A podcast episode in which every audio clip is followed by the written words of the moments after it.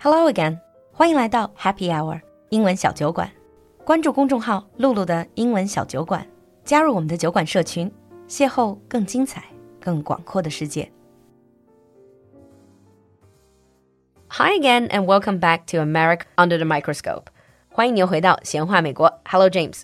Hi, Lulu. Hi, everyone. You know, one thing that I always wanted to ask you is that when it comes to sort of celebrations, you know, people think people, we already know like birthdays, weddings, and before we also talked about a few like bridal shower, mm. baby shower, and all that. Right, right, right. Mm.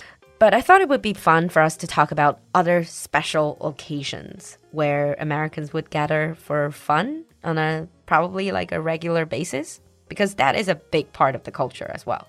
Mmm, so more parties. We'll talk about that. That sounds great. Mm. All right, would you get us started?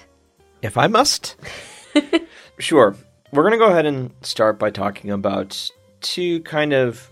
Well, the first one's not so unique to the United States. UK and Australia also have this, but barbecues. Barbecues. Yeah. Barbecue 就是烧烤. To be honest, when Chinese hear the word barbecue, we think of char. Yeah. What China eats is not barbecue. Sorry. not barbecue. Okay, but what is barbecue? Well, American barbecue, we've talked about this, I swear, before, is that, yeah, we're cooking the meat over flame, but it's bigger chunks of meat, usually slower. And some Americans, they take this super seriously, like smoking the meat for a long time, Usually guys. usually. the barbecue party, though, how those usually work is the reason you're having a barbecue could be for so many different reasons birthdays, it's Saturday, it could be any reason. It's whatsoever. Saturday. It's Saturday. It's- there's weather's good. Weather's Let's just get outside and eat huge chunks of meat. Why not? Why not? So how it goes is the host will be responsible of cooking the meat, which they may provide, or they may actually ask you to bring your own to oh, cook. To me, that is a bit odd. If you say, Lulu, come to my place, we're gonna have a barbecue party, but by the way, bring the steaks. I'll be like, well, why can't I just eat the steaks at mine? Well, it's gonna not. I wouldn't word it that way. Okay, they would say it's like bring meat you want to cook. Oh, so then it becomes kind of a communal. It becomes a much more communal thing. I'm not gonna say you ah. have to bring the steaks. I see. So, and then what happens at the barbecue is you'll have the host. He'll be standing by the barbecue the whole time, cooking, mm. drinking, and people will come up and socialize with them. And other people will be, you know, setting up the table outside, and then you'll have the meal together outside. Mm.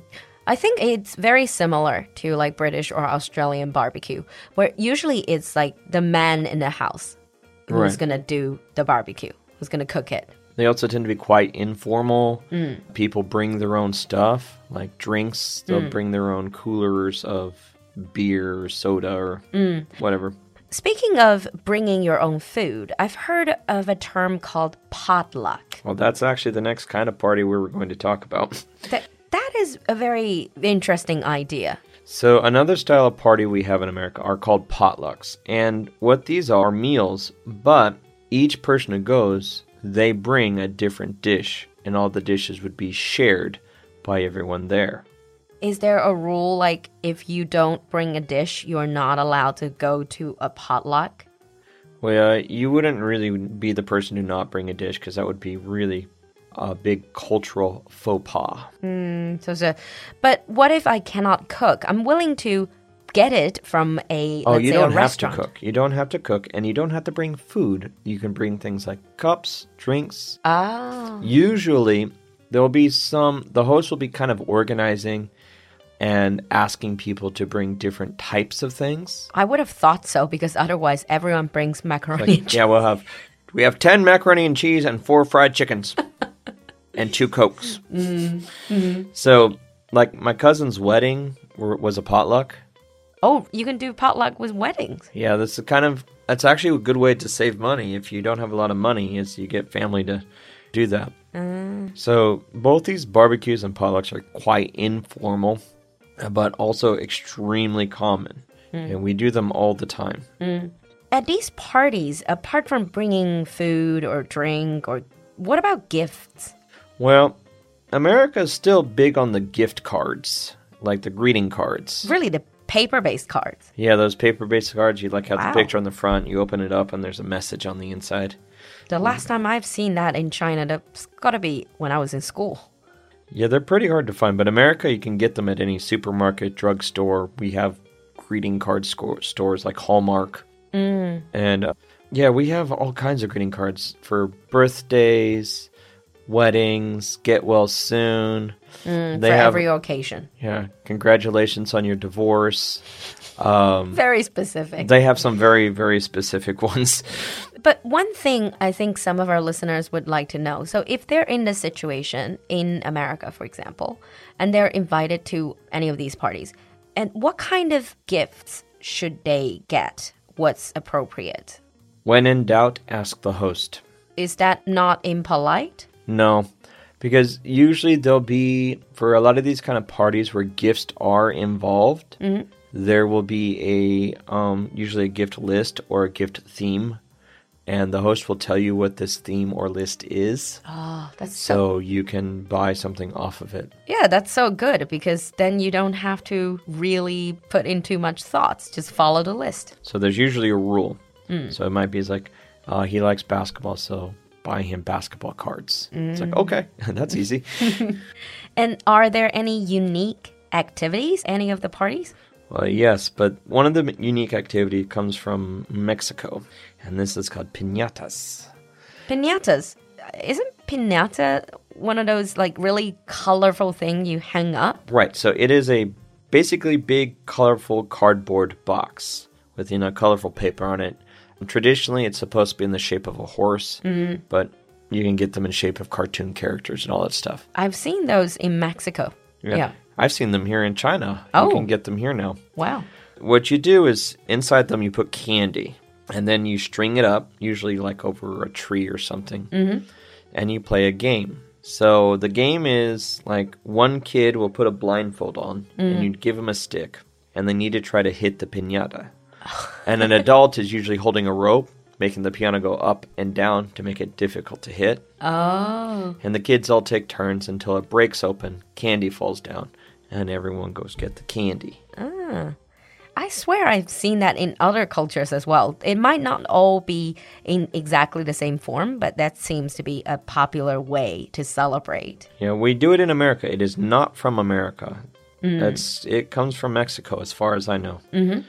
But on top of that, we also do a lot of costume or theme-based parties. Like Halloween party? Well, not just Halloween, but that's a good example. Mm-hmm. Like as of this recording, the time of this recording, it is going to be Christmas soon, and there's usually something we call an ugly sweater party. Oh, the Christmas sweater. Yeah, where people dress up in really ugly Christmas sweaters. so there'll be all kinds of different themes uh, that they'll ask you to follow some kind of dress code or do something unique for the party. A lot of those, what we've just mentioned or you've just mentioned, are more like regular, sort of random parties. Right. What about birthdays? Because based on my understanding, each culture you have specific big birthdays or important birthdays. People do celebrate a lot more than some of the other just casual birthdays. Yeah, we have big birthdays in America too. The first big birthday is actually your first birthday. Uh huh. But there's not much to say about that because you don't remember it. it's mostly for the parents. Okay. And then next, is it like 18? 16, your sweet 16. Oh, When you turn 16, is that when you turn into an adult? no, that's when you can have a car. Oh. That's when you can drive. Okay. So this is a big hol- birthday for teenagers because you turn 16, you can now get your driver's license. So it's a mm-hmm. big time. But with Sweet 16, that sounds so girly. It kind of it is girly. Usually we consider Sweet 16 as more of a girls' party, but boys also tend to have a big 16th birthday because They'll have a car. I can get a car too. but while like in China, 18 is a big birthday because it's like a symbol of being an adult. Mm-hmm. While in America, that's true too. In America, your 18th birthday isn't a big deal It's not that special. because nothing changes when you turn 18. Eh, speaking of change, I bet 21 would be a big one because that's when you can start drinking. Yeah, 21 is the drinking age, and your 21st birthday is a big deal. And usually on your 21st birthday, your friends are going to take you on an adventure around town doing what's called a bar crawl. Uh, we talked about bar crawl before. I think either with you or with Anlan. So it's you go to different bars, and with each bar you have a couple of drinks. Well, your 21 run, which is what this is called a 21 run, is a little bit different than your standard bar crawl. Mm. Most bars in America will have a special drink for people who turn 21. Ah. So they'll take their ID with them and they'll show the bars, like, I just turned 21 today.